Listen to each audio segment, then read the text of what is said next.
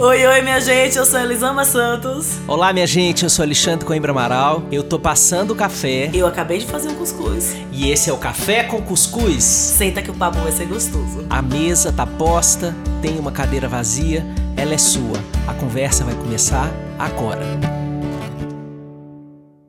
Olá, minha gente querida! Sente-se aí, porque hoje o papo Aqui é muito café que você vai precisar e uma panela inteira de cuscuz, porque a conversa aqui promete. Muito prazer se você está escutando pela primeira vez esse podcast. Eu sou Alexandre Coimbra Amaral. Essa que está aqui comigo chama-se Elisama Santos, mas dispensa apresentações. Mas se você está chegando de algum lugar deste universo que você não sabe quem é Elisama, eu posso te apresentar. Escritora best-seller, psicanalista, a melhor amiga do mundo, faz um bolo que eu não posso te dizer como é. Me ensinou a fazer cuscuz, me tirou das trevas da culinária e me tira das trevas da ignorância sobre não violência todos os dias, todas as semanas, todos os anos. Ela, ela é essa mulher aí.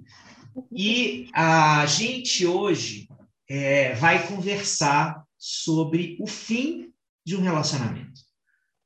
Muita gente escreve para Elisama, às vezes escrevem para mim também, que eu sou terapeuta de casais, fazendo perguntas sobre isso.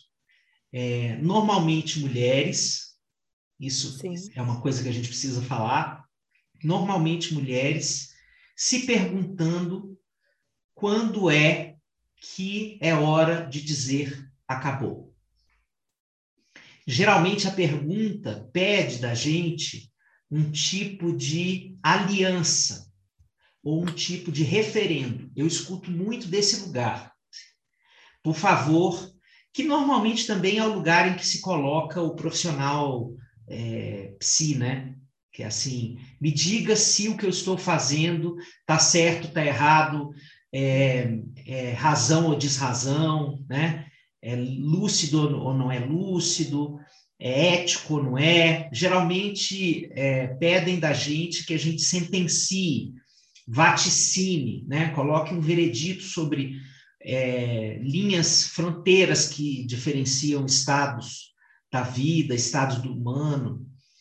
É, e a maior frustração das pessoas é que normalmente a gente não tem essa linha clara para ofertar para o outro como um parâmetro, né? E que isso tem a ver com o próprio processo dela entender o que, que ela vai querer da vida dela. E aí o, o, o buraco é um tanto mais embaixo, porque é, tem a ver com você também assumir as suas, as suas dores e a sua autonomia para dar fim para uma dor. Então é disso que a gente vai conversar hoje. Seja bem-vinda, minha amiga querida. Que saudade. Oi, meu amigo, que prazer estar aqui de novo. Que delícia conversar com você. Sempre aprendo tanto, é... explode a minha cabeça todas as nossas conversas, então é sempre uma delícia estar aqui. E que importante a gente falar sobre isso, né? Eu escuto muito, Xande, eu recebo muitas mensagens assim. Até hoje não existiu nenhuma caixinha de perguntas que eu abri no meu Instagram que não tenha entrado em algum momento um assunto de casamento, de eu não, não sei mais porque eu tô casada, eu sou somente sócia do meu marido na criação dos filhos, eu não me vejo mais em nada com ele.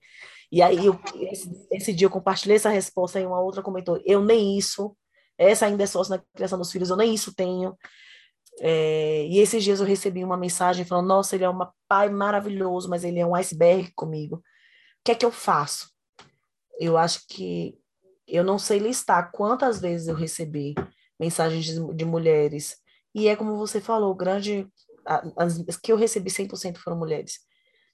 Eu recebi mensagem de mulheres que não sabiam se era o momento de sair de uma relação, que já não se viam na relação, que já não viam futuro na relação, que já não vê, mas que não conseguem falar, olha, então, não está dando certo do jeito que está. É, um dos efeitos do Conversas Corajosas, e que eu fiquei bem impressionada das mensagens que eu recebo foram, eu tive uma conversa no meu casamento que eu nunca tinha tido. Nossa, recebi... Elisama, que, que coisa maravilhosa isso. Eu recebi Nossa, eu cheguei a me emocionar aqui agora. Eu acho que eu recebi no mínimo, no mínimo, 10 pessoas me falando isso. Obrigada, porque eu consegui falar no meu casamento coisas que eu nunca tinha falado. E eu acho que a gente tem nas relações amorosas essa dificuldade de conversar sobre o que importa para gente. Né? Ontem eu fiz uma live sobre relacionamentos é, com, na revista Fórum. E aí a, a moça que a Nicole que estava entrevistando, ela falou assim: "Ah, e quando a gente quer algo sério e a gente não tem coragem de falar para a pessoa o que a gente quer, tem medo do cara ir embora, etc e tal". E eu falei: "Esse é o princípio no fim". Porque a gente já começa a relação falando: "Não posso falar o que eu penso e o que eu sinto". Então, se desde o começo eu tenho medo de falar, olha, eu quero algo sério, eu quero alguém que topa me dar mãe para o cinema. Né? Se eu tenho medo de falar do começo que eu quero, que eu nem tenho, tipo assim, eu não tenho muito o que perder. É uma pessoa que eu não conheço, que está chegando na minha vida. Eu não vou perder essa pessoa. E, ai, meu Deus do céu, o que será do meu futuro sem essa pessoa? Né? Não tenho uma vida construída com essa pessoa. Se nesse momento, que essa pessoa, no momento, é ninguém na minha história, é só alguém que, ai, que gostosinho, ai, nossa, tô querendo alguma coisa. Eu já tenho medo de falar o que eu penso e o que eu sinto. Você pensa uma construção de uma relação. Que à medida que ela anda, você tem um futuro a perder. Agora você tem que perder. Você olha e faz, nossa, mas e os planos? E o que eu queria? E, sabe? Então eu acho que, que a gente tem um problema muito sério com as conversas nas nossas relações e com entender o momento que vai que é a hora de desistir, a hora de acabar, a hora de terminar o relacionamento, está muito entrelaçado nas conversas que a gente tem, principalmente nas que a gente não tem. Nossa. Ah, você sabe o que, que é, tudo isso que você falou me provoca? Muitas coisas. Vou falando tudo aqui, pensando em voz alta junto com você. A primeira coisa é por que as mulheres nos escrevem? Eu, talvez por gênero, e talvez por trabalhar com homens, né, é, eu receba um pouquinho mais do que zero. Mas recebo, recebo homens também se perguntando sobre isso. Mas vamos falar é, dessa enorme quantidade de mulheres que está é, se questionando isso. Só lembrar dos contos de fada os contos de fada que ainda são parte do, da construção cultural do amor romântico, né? Eles existem porque nós é, sustentamos esse, esse ideal sobre construção conjugal, é sempre uma mocinha indefesa sendo salva passivamente, inclusive sem consentimento, o homem, o homem vai lá, beija, né? A mulher que está lá desfalecida, o homem vai lá, beija, né? Sem consentimento, tem consentimento. Encontro de fada, não. Só tem é, você me salvou, me retirou da bruxa que me prendeu do castelo, é, do, do, sono eterno, assim, só, só coisa punk, que o homem, com um ato simplíssimo de um beijo, vai lá e salva, mata um, uma, um dragão, né? Uma bruxa que vira dragão. Então, os poderes é, de dar fim à fase ruim da vida de uma mulher estão no homem. Sim. Então, eu fico imaginando o que que isso, por exemplo, traz de formação é, cultural para como essa mulher se vê capaz de ela ser a voz da separação. Porque toda separação conjugal, inevitavelmente, vai ter um dos dois que vai dar a primeira voz. Ou vai ser a primeira voz do tipo: se a gente não fizer algo, eu vou querer separar. Então, dá tipo um ultimato, um checkmate naquele estado de arte da relação, e aí vão os dois para terapia, vão os dois tentar remodelar acordos, fazer coisas para tentar é, transformar o formato desse relacionamento. Mas tem um que dá esse, essa sentença, né? essa, é, esse ou vai ou racha. Sempre tem essa voz. E na hora da separação também. É um dos dois que desiste primeiro. Pode ser que o outro esteja assim a um fio, só esperando o outro dar a voz, né? Então eu acho que é, é, as mulheres ainda infelizmente têm muita dificuldade de assumir para si, em primeiro lugar, que elas têm o direito de dar essa voz que isso não vai abrir uma, um futuro catastrófico, porque eu acho que o pensamento da mulher é, que propõe uma separação é um pensamento que pode passar pela culpa, pela é, assim agora eu vou ser a responsável porque eu pedi eu vou destruir a família eu vou ser mal vista é, vou ficar sozinha vou ficar sobrecarregada o que de fato pode acontecer numa sociedade como a nossa né é, mas pode primeiramente aparecer como um pensamento catastrófico que é esse pensamento de corte mais obsessivo que fica indo e vindo de forma circular que a gente não sai dele como uma terra plana né, uma, terra plana rodando como um LP, assim, aquele pensamento que fica ali indo, vindo, indo, vindo, indo, vindo. É, então, essa mulher, ela vai ter é, essa dificuldade cultural para assumir que ela tem o direito de fazer isso é, e que isso, tudo que advier da decisão da separação, é, vai ser uma corresponsabilidade. Assim como a crise é uma corresponsabilidade dos dois, a separação, a efetivação da separação é uma corresponsabilidade, e o que vai acontecer depois é uma corresponsabilidade. Né? Mas, como a mulher, na nossa cultura patriarcal, é a gestora desse lar, a gestora da vida familiar, a que pensa por todo mundo, a que propõe coisas pela família, a que organiza a vida da família, que a, a maldita carga mental nas costas da mulher, ela teme essa voz, ela teme ser essa voz da separação. Né? E, infelizmente, nessa mesma cultura, nós homens, pela, pela construção dessa mesma carga mental, muitos de nós não sentimos a crise na mesma magnitude, né? Para a mulher, o casamento está o ó do borogodó e o cara tá lá, tá, a vida tá correndo, tá andando, tá tudo bem.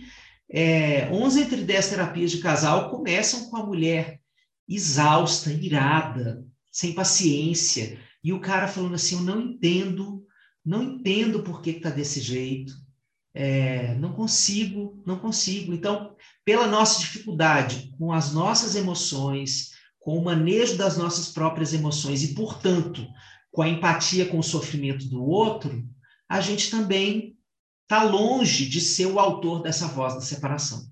Isso como uma tendência, óbvio que cada casal vai viver uma experiência diferente, Sim. mas como tendência cultural é isso aí que eu acho. É exatamente isso. E quando vem do homem, normalmente é porque ele já está com outra situação.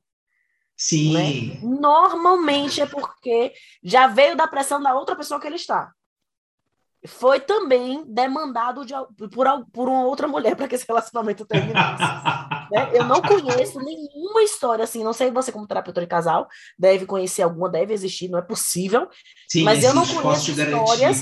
Só para você ter um pouquinho de esperança.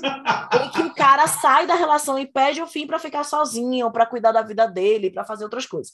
A, nas histórias que eu conheço, quando ele pede, ele foi demandado por alguém. Ele já está com outra relação, ele já está com outra construção na vida dele, aí ele pede. Mas como a mulher. Fa... Como... Nossa, você falou tantas coisas importantes que eu estou com a cabeça aqui cheia de, de informações, né? Eu acho que é essencial a gente colocar nesse ponto de que o medo, ele não é um medo individual apenas, ele é um medo que é construído socialmente.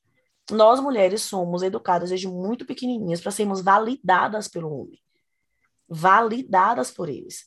Né? A gente vive numa sociedade tão absurda que o cara se, se dá em cima de uma mulher no bar e chega o namorado, ele vai pedir desculpa pro namorado. Foi mal, cara, não sabia que ela estava acompanhada. Não, não, é, não é com a mulher.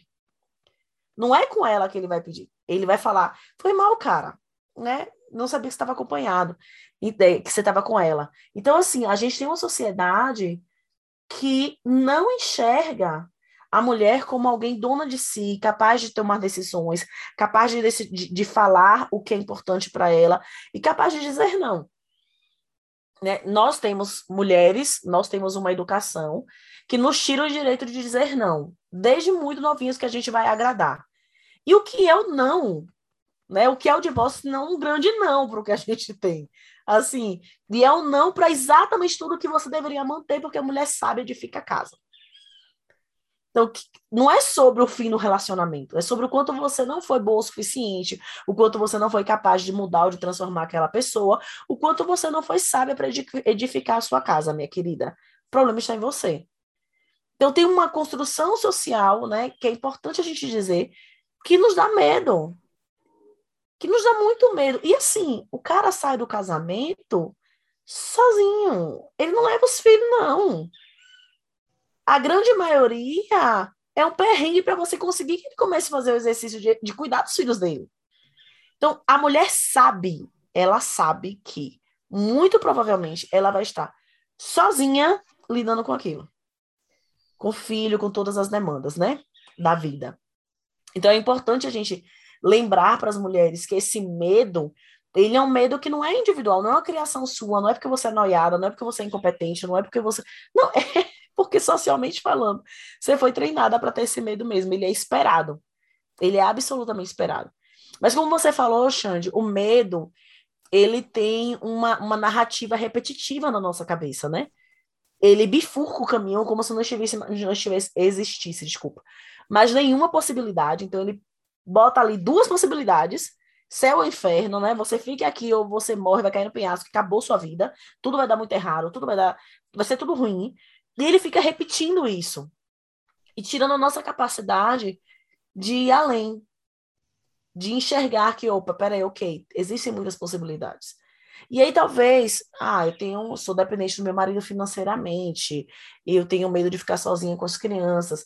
Talvez seja o momento de você começar a pensar no, no que é que me sustenta nessa relação, me mantém aqui, e se o que me mantém é só pagar conta e cuidar de criança, existem muitas outras pessoas que eu posso buscar esse apoio fora de um casamento.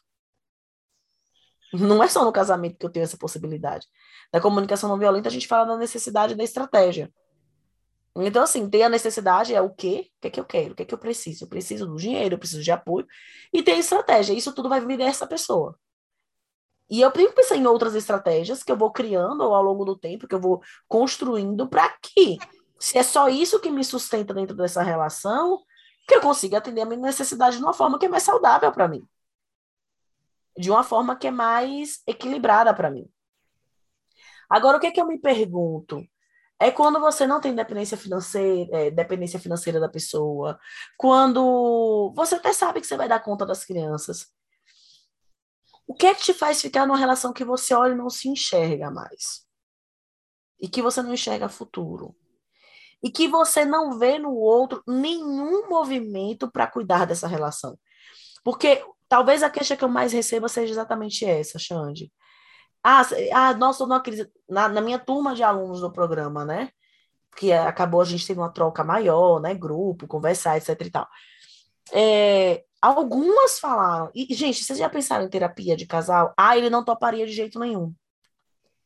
Eu já ouvi isso tantas vezes, mas aí ele não toparia de jeito nenhum. Meu amor, então vamos pensar aqui. Se essa pessoa não, não quer cuidar da relação, e eu tô vendo que a relação da forma que está não tá dando, assim, tem uma decisão que precisa ser tomada aqui, porque não vai vir do outro. O outro já deixou claro que não vai vir dele. Então, às vezes, precisa assim de, ó, a forma da gente continuar isso aqui é cuidando dessa relação. Sem cuidar dessa relação, não tenho como permanecer nesse casamento. Sabe? Eu, eu, eu me, me incomoda muito, e eu sei que são muitas realidades. De forma alguma vou falar, larga esse cara, mas eu recebo tanta mensagem que eu fico me perguntando, mas amor, o que, é que você está fazendo com essa pessoa ainda? Sabe?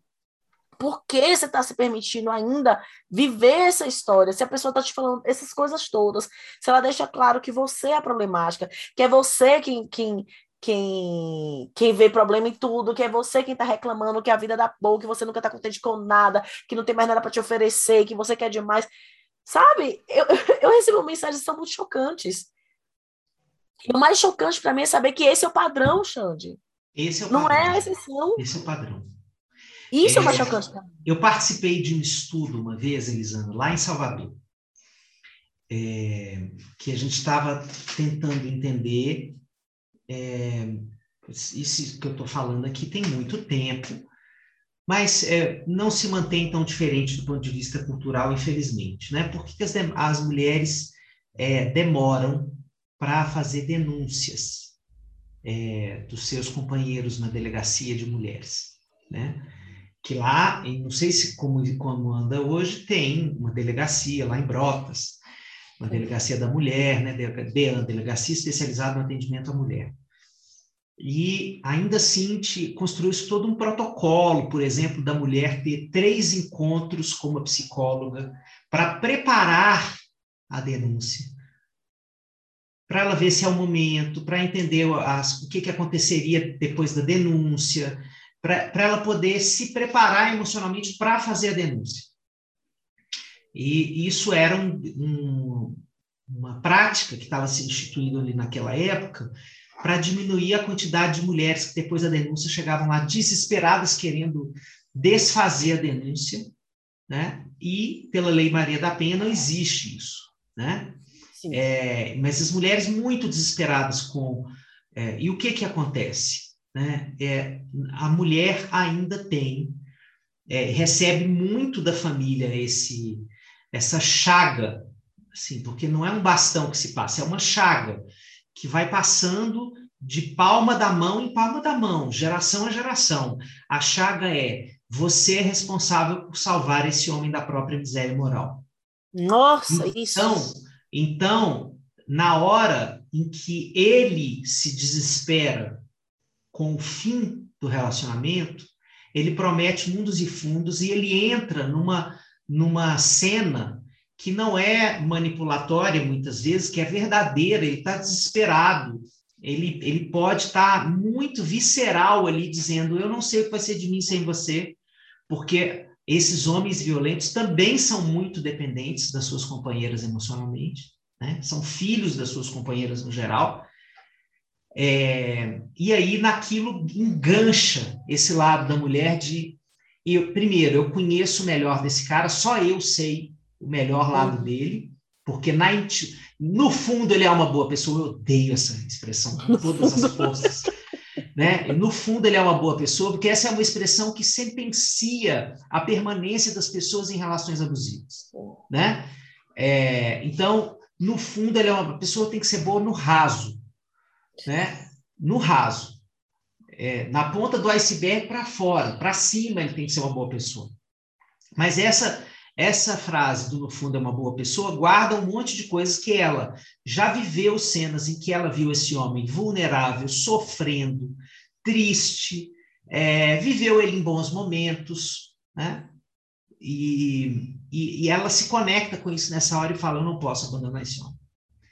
Então, é, é não, infelizmente, é, não tem tanta diferença de, sei lá, 15 anos para cá que a gente fez essa pesquisa e eu fiz com os meus alunos lá da Unifax, lá na época que eu dava aulas, deve ter uns 15 anos. É, e não tem muita diferença. Realmente não tem. Então, na hora da separação, na hora de dar a voz da separação, é, o desespero é parte do luto, né? É, porque é, é na hora que você está dizendo, nomeando a morte ali. Esse relacionamento acaba de morrer. Então, a expressão da sua cara e a sua voz fala que ele não, não é possível, que é igual quando a gente recebe uma notícia de morte.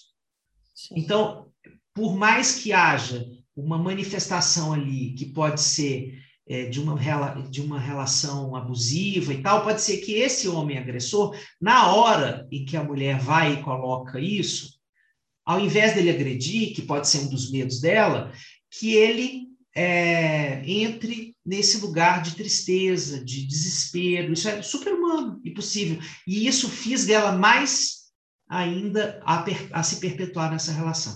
Estou aqui fazendo um corte com uma relação mais abusiva, violenta, mas se a gente pode expandir esse raciocínio para outros relacionamentos que não vivem violências ou abusos grandiosos, mas que são relacionamentos que vão cronificando uma crise e que passam muito tempo, muito tempo naquele eu não sei se vou se fico, né? E aí é, eu costumo dizer para os casais que a, a, o prolongamento da indecisão pode fazer da relação uma relação abusiva, que é abusivo para ambos, você é, estar num chão por tanto tempo em que você não sinta futuro.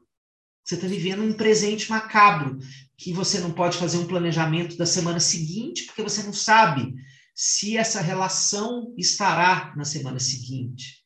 Né? Você não tem memórias para trazer, porque as memórias estão todas enturvecidas pela dor, pelo cansaço, pela desistência, pelo desespero. Então você não tem tempo é, para onde ir. Você olha para o passado, ele não te não te atende, o presente é, é pavoroso, o futuro pode não existir, e você passa cronicamente um tempo ali nessa, nesse limbo. É, e isso, e a experiência de permanecer numa relação assim é uma experiência abusiva. Sim, às vezes não é nem que a pessoa com quem você está abusiva, né? É uma experiência abusiva. É uma experiência. Sabe o que, que eu percebo, Xange? Que às vezes a gente se apega a ao que essa relação poderia ser e não o que ela é. Sabe? Sim. A gente fica preso num relacionamento pensando no potencial que a gente teria junto se ele, se ela, sabe? Sim. Ah, mas se ele fizesse isso, cara, a gente ia se dar tão bem porque a gente se dá bem nisso, nisso, nisso. Ai, mas se isso mudasse, ia ser maravilhoso, porque, poxa, eu sei que eu gosto dele, mas o problema é isso aqui. Né? E, e a gente fica aprisionado numa relação pelo, pelo que ela poderia ser. Sim. Sim. E aí você fica nisso que ela poderia ser dois, três, quatro, cinco, dez anos e ela nunca é. é só essa expectativa eterna do que ela poderia ser. Sim. Sabe? É só esse apego ao, à potência que essa, essa relação podia ter, que ela não tem. E que é um luto você. você nossa, tô, tô vendo um retorno. E que é um luto você olhar para essa relação e enxergar como ela é e deixar morrer essa expectativa que floreie, que colore essa relação pra, de cores que ela não tem. Nossa, que frase linda. Eu acho que a gente tem essa tendência, assim, de estar tá com esse lápis de cor olhando para nossa relação e enfeitando ela, querendo muito que ela dê certo. Mas querendo muito mesmo que ela dê certo. É quando eu, eu pus o aplique no cabelo, é... Ah, nem sei se eu, se eu posso falar disso, mas eu vou falar. É, eu, a gente fez, eu fui dois, dois dias seguidos. E aí, a primeira vez, eu fui um dia e depois ela me falou: ah, Elisama, volte, volte, volte. Quando eu cheguei em casa, eu olhei e fiz, cara, não tá como eu queria. E ela tinha me mandado mensagem falando: Elisama, eu queria que você voltasse, que eu não concluí o seu cabelo. E, e aí, quando a gente, quando eu voltei, aí eu falei, nossa, eu fiquei tão agoniada para acabar logo, porque já eram, são muitas horas colocando o aplique, né? E eu falei, nossa, eu tava tão agoniada para acabar logo, que eu fiquei olhando e falando para mim mesma que tava bom. E ela falou, eu gosto tão de você, eu tava vendo você tão agoniada, que eu queria que tivesse... eu contei para mim que tava bom para poder para poder fazer algo que você queria. Então assim, nós duas queríamos muito que fosse aquilo, que aquele jeito que tava tivesse perfeito, mas ele não tava. E quando eu cheguei em casa, eu olhei e falei, cara, não vai ter jeito. Vamos ter que botar mais umas horinhas aí para consertar, porque não é desse jeito. E aí, no outro dia, a gente fez e meu cabelo tá perfeito, que eu amo.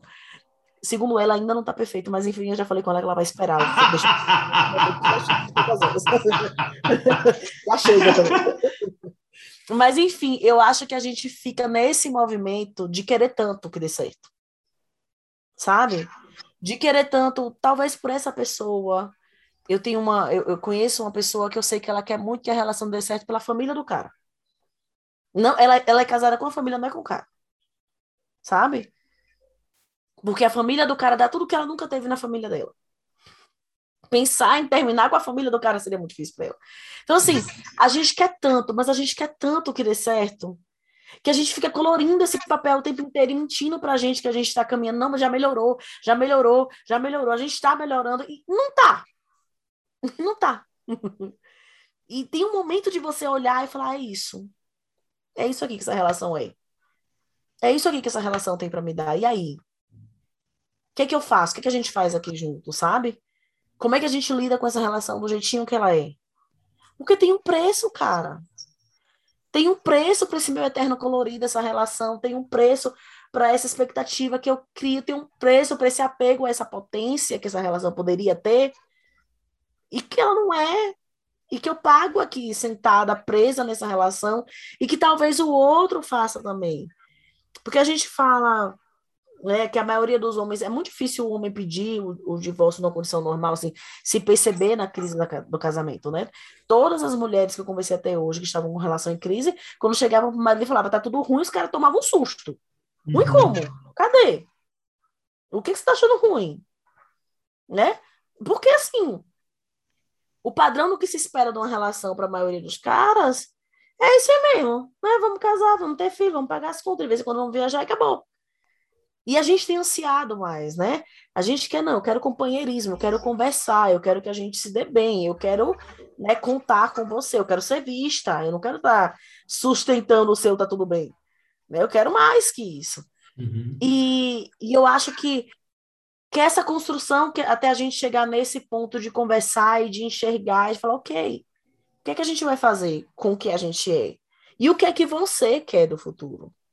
Porque às vezes eu tô aqui com meu lapisinho de cor, amor, colorindo a minha relação e falando, ah, não, mas a gente vai conseguir, vai dar tudo certo. E para a pessoa, nada que você está querendo para aquela relação que ele quer para a relação dele. Simplesmente não quer. E eu não posso querer pelo outro. Não existe amar por dois, desejar por dois. Não existe. Não existe, não vai acontecer.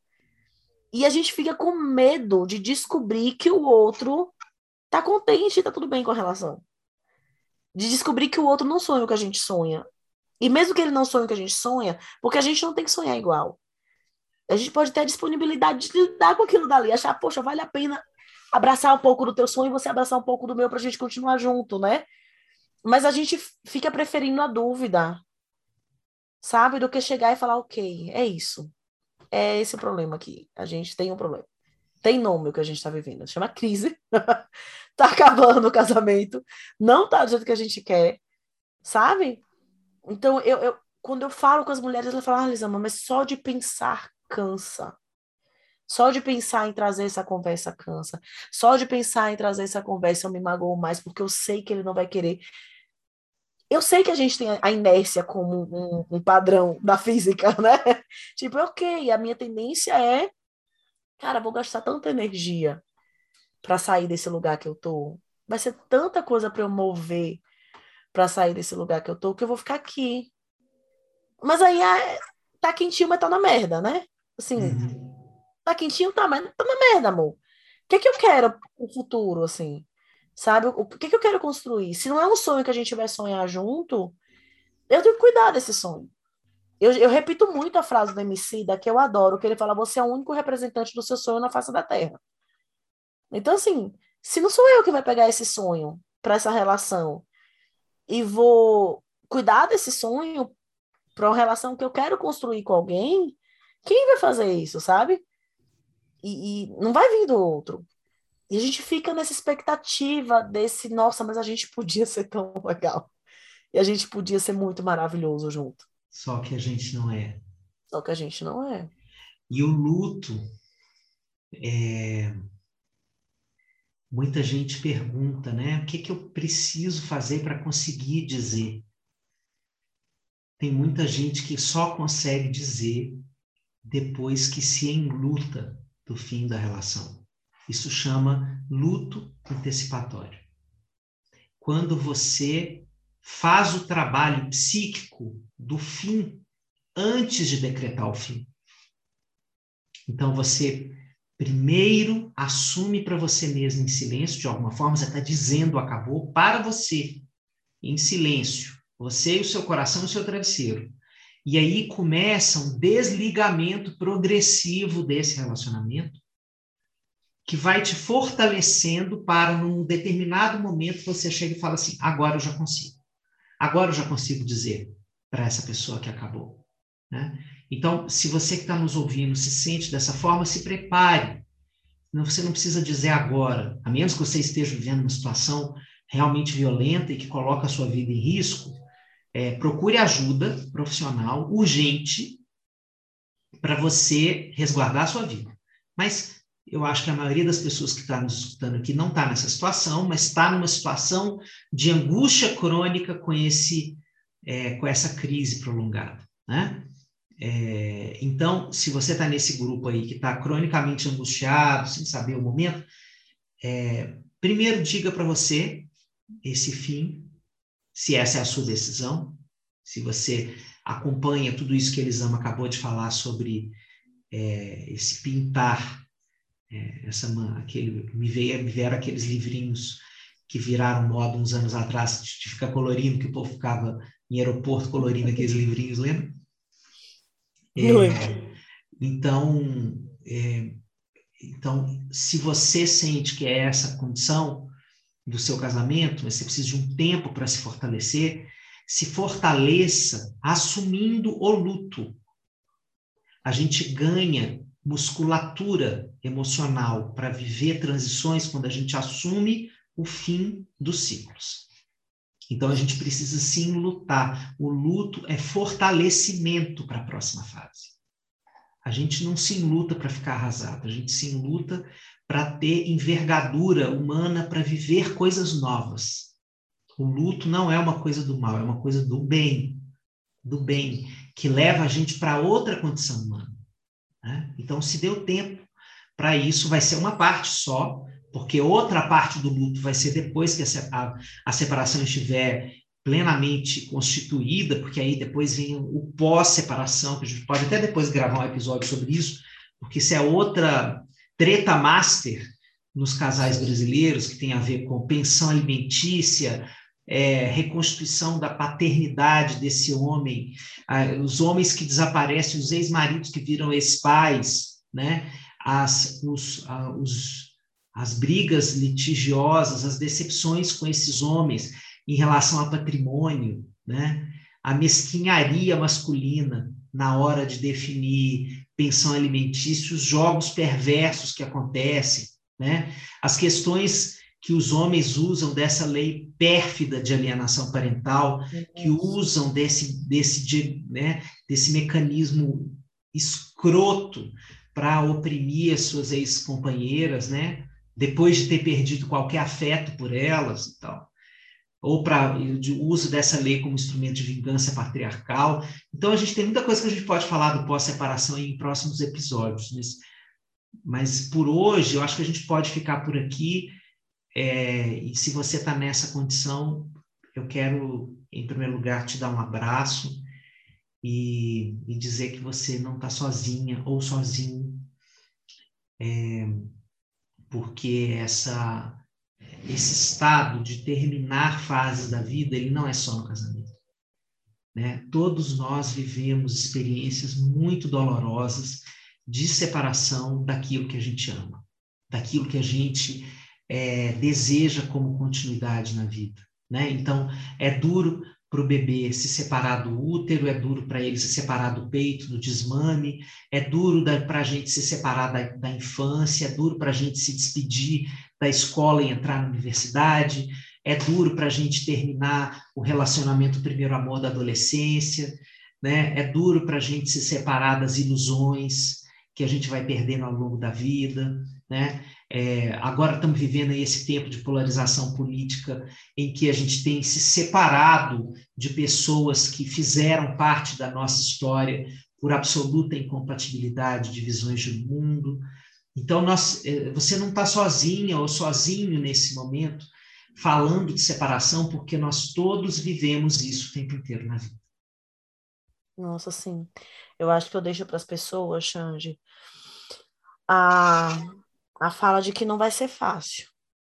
A gente não pode esperar que seja gostosinho para tomar essa decisão. Eu vejo muita gente falar, eu preciso me sentir segura para fazer isso. E esse segura, nesse segura tá, eu tenho que me sentir confortável, eu tenho que saber que eu tenho grana suficiente, eu tenho que saber que eu tenho organização suficiente, tem que estar tá gostoso. E não, não vai chegar nesse ponto. A tendência é ficar cada vez mais dolorido.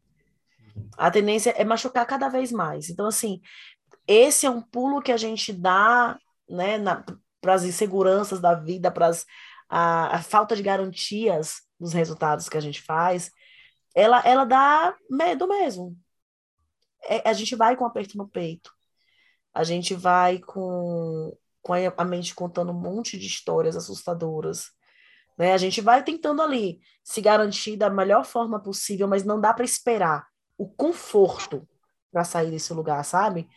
Não dá para colocar nesse, ah, não me sinto segura, uma sensação de eu não me sinto bem, feliz, animada, esperançosa com a minha decisão. Porque não vai, é, é incompatível, sabe? A gente está falando de um fim.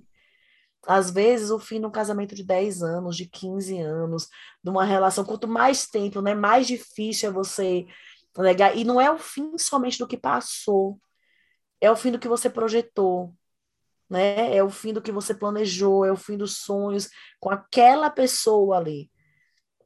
E é importante, ok, vai doer, mas é o fim dos sonhos com aquela pessoa, não é o fim dos seus sonhos. Né? Vai ter uma morte para conseguir vir uma vida nova, uma construção nova. É, é só deixar muito claro isso, sabe? Que, que não vai chegar o momento em que você tem 100% de conforto e de certeza e de segurança, porque a gente não tem isso em nada na vida. Não vai ser frente a grandes decisões que a gente vai ter. A vida não tem garantia. Que conversa boa de hoje, hein, Elisama? Nossa. Tema difícil, conversa boa. Sim, sim, tema difícil, uma conversa boa. Verdade, verdade. Tá vendo? Quando a gente se entrega para conversas corajosas, olha o que, que a gente conversa, como a gente conversa e o resultado da nossa conversa. Eu espero que essa conversa corajosa tenha tocado seu coração, tenha tocado os seus medos, tenha dado mão para os seus medos para você poder atravessar o túnel que for. Também espero, gente. minha gente. E compra Exaustão no Topo da Montanha, que é o livro do Xande, que ele não fala, ele fica falando de mim e esquece de falar dele, mas tem um livro incrível que ele acabou de lançar, que é maravilhoso. Faça aí, abra aí Amazon e compra o livro dele que está na pré-venda. A pessoa tem que fazer jabá pelo amigo, porque o amigo não faz o jabá dele. Pelo amor de Deus. Vá lá e compre. É isso. Esqueci. Um beijo, gente. Até semana que vem. Beijo. Tchau, tchau.